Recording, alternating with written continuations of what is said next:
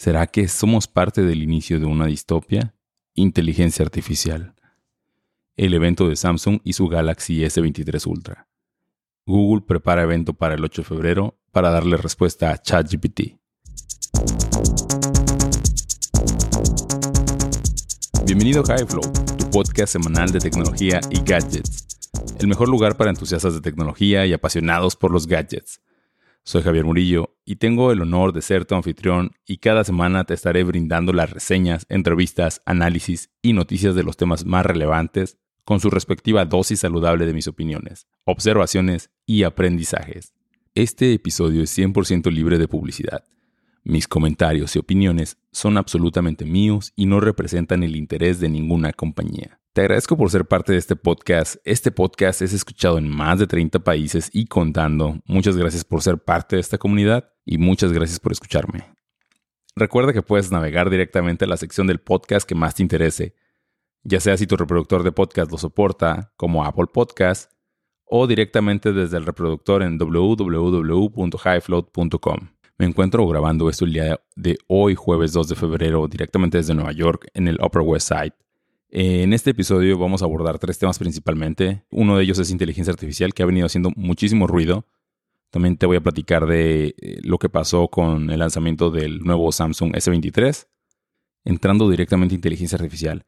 Resulta que esta semana anunciaron eh, el desarrollo de un modelo nuevo que se llama Nano GPT, que lo que hace es tomar toda tu información y generar una versión de inteligencia artificial tuya. Y es decir, que tú le puedes escribir mensajes a este robot que tú entrenas con toda tu información para que responda lo más similar a ti, eh, vía texto, no nada de audio. Existen hoy en día soluciones de audio que si tú grabas cierto audio, después tú le puedes escribir o dar un texto a un robot y el robot lo va, lo va a hablar como si fueses tú o tratando de simular tu voz. Pero esta versión de NanoGPT es algo que yo ya había pensado como en la distopia que se abre hacia el futuro, ¿no? ¿En qué momento? Y que no tienen, hay varias preguntas que siguen abiertas y que no tienen una respuesta clara al día de hoy. Una es, ¿qué va a pasar con toda mi huella digital en un momento? Si mi huella digital, después de que yo muera, esta huella digital pasa a ser parte de una inteligencia artificial, de tal manera que las personas y futuras generaciones, futuras generaciones se pueden comunicar con esa inteligencia artificial y recibir respuestas como si fuesen yo. Lo cual no está nada descabellado porque al final del día estos modelos de inteligencia artificial se alimentan de esa información. Y de cierta manera veo que las redes sociales en su afán de competir y entrar al mercado de la inteligencia artificial van a venir con ese tipo de soluciones. Me puedo imaginar a un Facebook ofreciéndote ese servicio de, oye, eh, ¿qué te parece si em, pues en lugar de que tú tengas que ir a responder mensajes en Messenger o en WhatsApp, yo voy a dar respuestas a los mensajes y nada más te notifico cuando venga un mensaje verdaderamente importante. Y de ahí en fuera, si pagas 10 dólares al mes, yo les puedo dar seguimiento a, tus amistades. Suena muy loco, pero de cierta manera cada vez es más eh, cercana a esa distopia o esa, esa realidad. Y pues de esa manera, con la inteligencia artificial se podría decir que viviremos eternamente en, esta simulación. Ahora, ¿hasta qué punto Internet va a comenzar a consumir el propio contenido que se va generando por esas de inteligencias artificiales? Por ahí estaba viendo versiones de, de o futuros distópicos, desalentadores en los cuales las máquinas toman ventaja y se dice que, por ejemplo, ChatGPT y herramientas como ChatGPT son el inicio de, de esto va a llegar un punto en el que las máquinas van a comenzar a generar tanto contenido para, para beneficiarnos a nosotros y vamos a depender tanto de ellas que no nos vamos a dar cuenta y eventualmente van a comenzar a tomar decisiones o hacer influencias sobre nuestras vidas en torno a que se beneficien estas máquinas. Es extraño de pensar hoy en día, suena muchísimo a película de ciencia de ficción, pero pues ahí está el detalle. Entonces, es interesante como tener estas preguntas abiertas para ver hasta qué punto se va a permitir que esto siga avanzando y, sobre el mismo tema de inteligencia artificial con ChatGPT.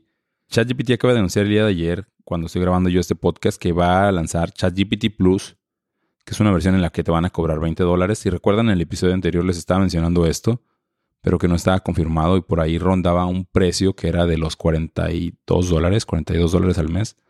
El precio que van a tener GPT Plus es de 20 dólares al mes por garantizarte el acceso. Aunque ChatGPT tenga mucha demanda, te, dan acceso a que te vayan a dar respuesta a tus preguntas y te van a estar liberando ciertas características con preferencia hacia ti.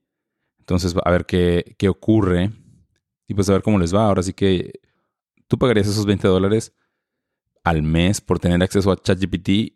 La verdad es que yo no sé si yo los pagaría. Si me hubieses preguntado hace tal vez dos semanas o tres semanas, te hubiese dicho que sí, porque estaba el hype a todo lo que daba. Pero ya he encontrado bastantes áreas de oportunidad en las que sí definitivamente te da respuestas que no tienen nada que ver. Este robot que se ve que pues no se ha entrenado bien en, en ciertas áreas, comienza a introducir desconfianza entonces, digamos, después de haber venido con una racha de estar dando muchos aciertos, me comienza a dar respuestas que no son tan acertadas, deja de ser una herramienta confiable. Y entonces vuelvo, vuelvo de nuevo a, mi proceso de ir y revisar en Google y hacer la investigación o revisar diferentes fuentes en lugar de confiar en el robot porque sus respuestas anteriores no fueron, no fueron buenas. Entonces, creo que, o sea, al final del día esos 20 dólares tienen que justificarse de cierta manera si cuál va a ser el retorno de tú pagar esos 20 dólares. Entonces, si yo digo voy a pagar esos 20 dólares porque me voy a beneficiar en, ahorrar tiempo y en tener texto de mejor calidad, en tener acceso a ciertos algoritmos o ciertas soluciones, no sé, en fin, ahorrarme más el tiempo de investigación probablemente lo haría. Si se convierte en algo que no es confiable y que no y que tengo que al final del día hacer una investigación y comprobarlos y comprobar la información que me está dando, Creo que eso sería otro detalle, o sea, que nosotros como personas pues estamos entrenando constantemente a este robot también. Como a alguien que ChatGPT le está dando una respuesta incorrecta, le dice, oye, esa respuesta está incorrecta, esa es la respuesta correcta, pues no sé, te dan ciertos créditos a ti, ¿no? Te, da un crédito a ti. ¿Cómo es que ahí obtienes un crédito o algo para, para usarlo en ChatGPT? Y ya para conectar este tema de inteligencia artificial ahora con Google, hay dos noticias muy relevantes de Google. La primera de ellas es que lanzaron un servicio que se llama Music LM, que es un Google musical que te ofrece un prompt, te ofrece una entrada de texto en la cual tú le escribes el contexto y te genera música, lo cual se me hace muy interesante porque pues al final del día la música, aunque es una expresión de arte, eh, tiene bastante fundamento científico, matemático, detrás, ingeniería. Eso hace que una máquina que entrenas tú con toda la biblioteca de música de los que tenemos hoy en día y tú le pides ciertas canciones, va a saber qué canciones producir o va a producir algo muy, muy similar. Los ejemplos que he escuchado se escuchan algo monótonos, pero sí está complicado saber simplemente si fue un ritmo generado por un robot de inteligencia artificial de hecho, hace dos semanas comencé a jugar con un secuenciador de Teenage Engineering que se llama OPC y es un secuenciador muy bonito, secuenciador, sintetizador, que no tiene pantalla, le puedes conectar a tu teléfono para usarlo de pantalla, pero lo puedes usar perfectamente sin pantalla. Y ese es, una de las, y ese es un ejemplo perfecto de yo puedo aprender a hacer música, no soy músico, pero yo puedo aprender a hacer música. Pero va a haber un proceso creativo de, detrás de, qué hacer para aprender a hacer música, ¿no? Desde entender un instrumento, desde entender teoría musical o ritmos, eh, entender varias cosas. Pero como yo no sé todo eso y no tengo esa experiencia que se construye con los años y ese talento y todo eso, pues ¿qué pasa si voy y le escribo nada más un prompt a Google oye, genérame el intro de un podcast de tecnología, eh, genérame un lofi eh, inspirado en música mexicana. Y en ese momento yo tengo lo que yo estaba buscando conseguir al aprender los instrumentos. No va a tener el mismo feeling tal vez, no va a tener los errores que, yo le iba a introducir. No sé, es, muy interesante. Es un muy buen ejemplo, de hecho. Da contexto a, a un tipo de uso que se le puede dar a la inteligencia artificial, en el cual ahora es más valioso tal vez si el modelo está bien entrenado y si sabes qué pedirle, tal cual. Si está bien entrenado significa que te va a dar buenos resultados, si no, pues va a fallar sencillamente. Google tiene un evento programado para el 8 de febrero sobre búsqueda con inteligencia artificial que es ni más ni menos la respuesta a ChatGPT. Eh, muchos usuarios están yendo a ChatGPT debido a su eficiencia, debido a que te hace la chamba de muchas cosas. Entonces, Google viene con algo, a ver qué ocurre. Ligado a eso, Microsoft pues ha anunciado un montón de cosas con, con ChatGPT desde la integración con Teams, Microsoft Teams. Eh, ahora cuando tengas reuniones, van a hacer integraciones para que el meeting se vuelva más interesante. Me parece brillante, o sea, me puedo imaginar perfectamente estar en la situación en la que estás en un Zoom meeting y un plugin o algo te está transcribiendo el audio a texto y ese texto te está generando otro texto con las ideas principales, con posibles acciones a futuro y con más contexto, lo cual es bastante factible. Pero a ver cómo, a ver cómo va, a ver cuál es el, arranque como tal del producto. Otro de los temas que salió por ahí es que Twitter va a pagar su API gratis, esa interfaz de programación para consumir Twitter y para publicar cosas la van a pagar la, opción gratis y van a publicar una nueva opción de, cobro. Recuerda que hace algunos episodios te había platicado cómo es que Twitter había eliminado el acceso a aplicaciones de terceros, pero de cierta manera Twitter se convirtió en lo que es gracias al soporte de las comunidades que, se construyeron alrededor. Comunidades de desarrolladores, comunidades de personas que utilizaban Twitter dentro de esta aplicación. Debo de confesar que yo contraté Twitter Blue para probar qué es y que no me cuenten. Pagué un mes por 8 dólares. Y la verdad es que tardó una semana y media en, darme la verificación. No había forma de contactar a soporte de Twitter. Y me seguían mostrando muchos anuncios después de que pagué. Es como si mi cuenta siguiese igual por una semana y media después de que yo pagué. Hasta que alguien manualmente activara las características de Twitter Blue. Después de eso publiqué un par de tweets esperando ver una mayor, eh, un mayor alcance con ciertos hashtags. Y la verdad es que no, fue igual. Igual o, o peor tal vez. No entiendo, no hay transparencia en que verdaderamente el cobro que te están haciendo por darte esa verificación, por disminuir la publicidad que te van a mostrar, sea cierto. Pero en realidad no veo un valor detrás de pagar eso. El algoritmo sigue muy enfocado en cómo tratar de capturarte y, engancharte con contenido adictivo. La última vez que abrí Twitter me comenzó a mostrar videos de accidentes de carros y cosas. O sea, verdaderamente me recordó a estos videos que en su momento Facebook comenzó a lanzar también en su feed, tal cual virales, adictivos, que no tenían como. Ni su único objetivo era como que engancharte, no sé. Se me hace como que muy bajo y, y de nuevo, o sea, pagué eso para que nadie me cuente, pero no le veo nada bueno. Y una de las reflexiones a las que llegué es, Twitter ya no es para mí.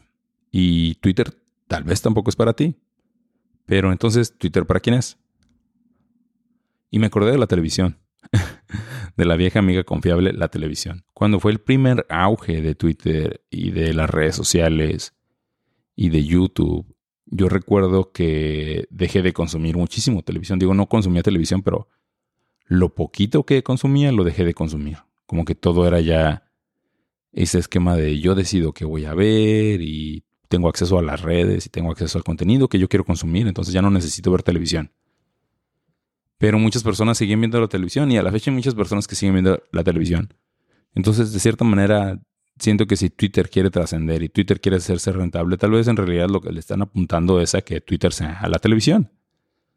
A que Twitter sea una herramienta de acceso para las masas y tratar de hacer un negocio, construir alrededor de eso y no a través de la comunidad que se formó. Pero bueno, ya no voy a meterme más en el tema de Twitter porque creo que ya había hablado bastante de, eso. Entonces, y esta semana finalmente se anunciaron ya los Samsung Galaxy S23. Caen otra vez bajo el mismo esquema de ya no hay que actualizar teléfonos cada año. Tiene muy pocas diferencias comparados al teléfono de la generación anterior. Hicieron mucho énfasis en la cámara. Ahora trae el Galaxy S23 Ultra una cámara de 200 megapíxeles, su cámara principal. Mientras que el Galaxy S23 y el S23 Plus tienen una cámara de 50 megapíxeles. Tienen un montón de beneficios aquí en Estados Unidos alrededor de la compra. Desde darte crédito si llevas un teléfono para intercambiar, desde dejártelo a cero dólares si lo compras con ciertos, ciertas compañías, Hay otras ofertas, por ejemplo, una de ATT que te cobran 6 dólares al mes por ese teléfono. En temas de diseño, el teléfono no tiene tantos cambios de diseño respecto a su versión anterior. Las, los biseles de la cámara redondos son un poquito más grandes y sigue conservando este aspecto minimalista. También hicieron los bordes un poco más redondos, pero no hay ningún cambio sustancial, al menos en la parte visual.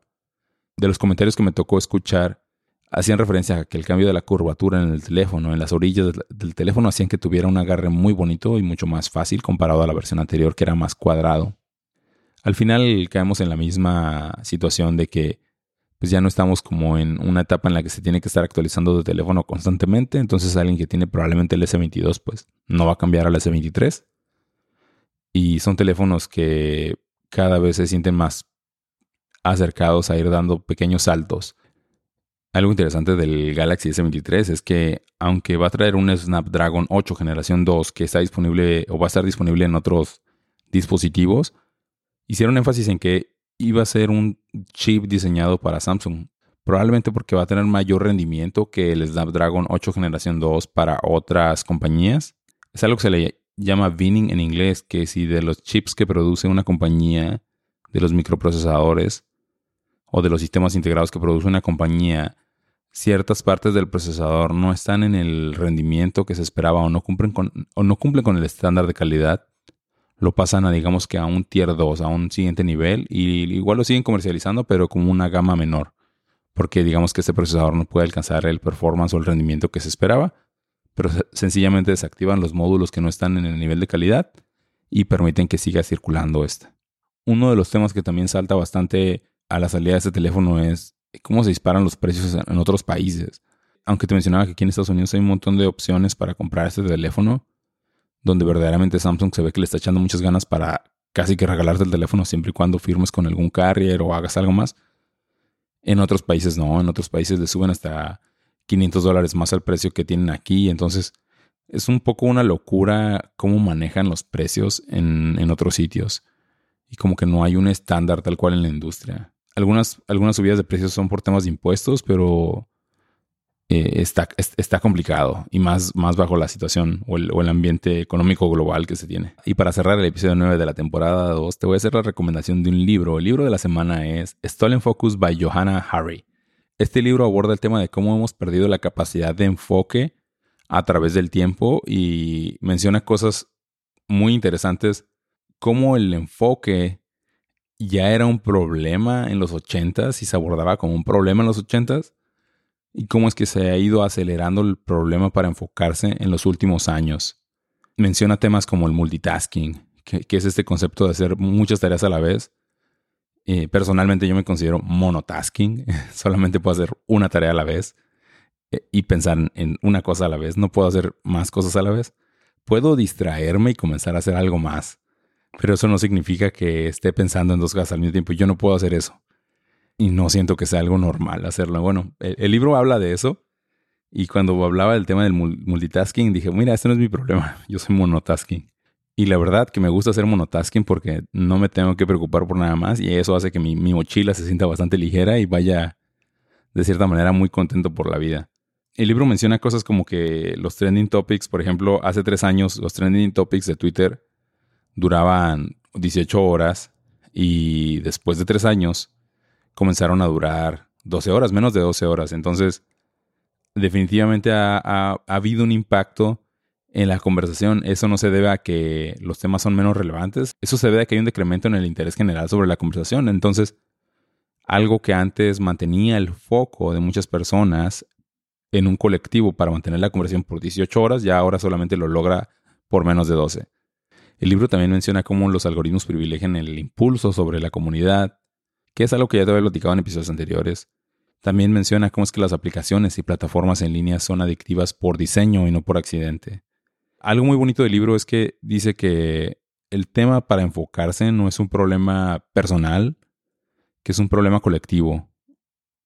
Y me gusta mucho esa generalización, porque sí creo que es un problema de todos y a todos nos ha impactado de diferentes maneras, algunos más que otros. Y el hacerse consciente de eso te ayuda de cierta manera a decir, bueno, no estoy solo en esa distracción. Ahora sí que todos estamos en el mismo barco. Una de mis cosas favoritas que se menciona es no intentar concentrarse muy fuerte en algo y permitir que la mente divague, porque en el divagar de la mente hay muchos beneficios también. Y me acordé de, de meditar. A mí me gusta mucho meditar y cuando medito mi mente divaga, o sea, puedo estar haciendo un ejercicio de respiración, puedo estar haciendo un escaneo de mi cuerpo.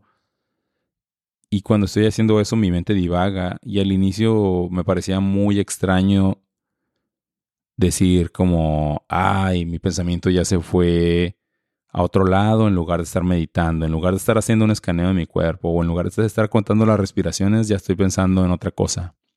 Y ahora cuando ocurre eso, sencillamente doy gracias a mi mente, o sea, dentro de mi meditación y de mi ejercicio, doy gracias porque mi mente hizo eso y muy amablemente invito a mi mente a regresar a seguir enfocándose en lo que, en lo que conscientemente quiero, ¿no?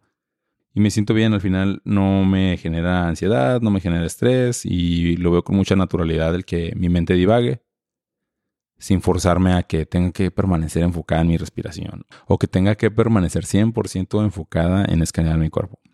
Y hay algo que yo dejo de hacer o he dejado de hacer y que también se menciona en el libro, y con esa idea voy a cerrar, es en los beneficios de hacer nada.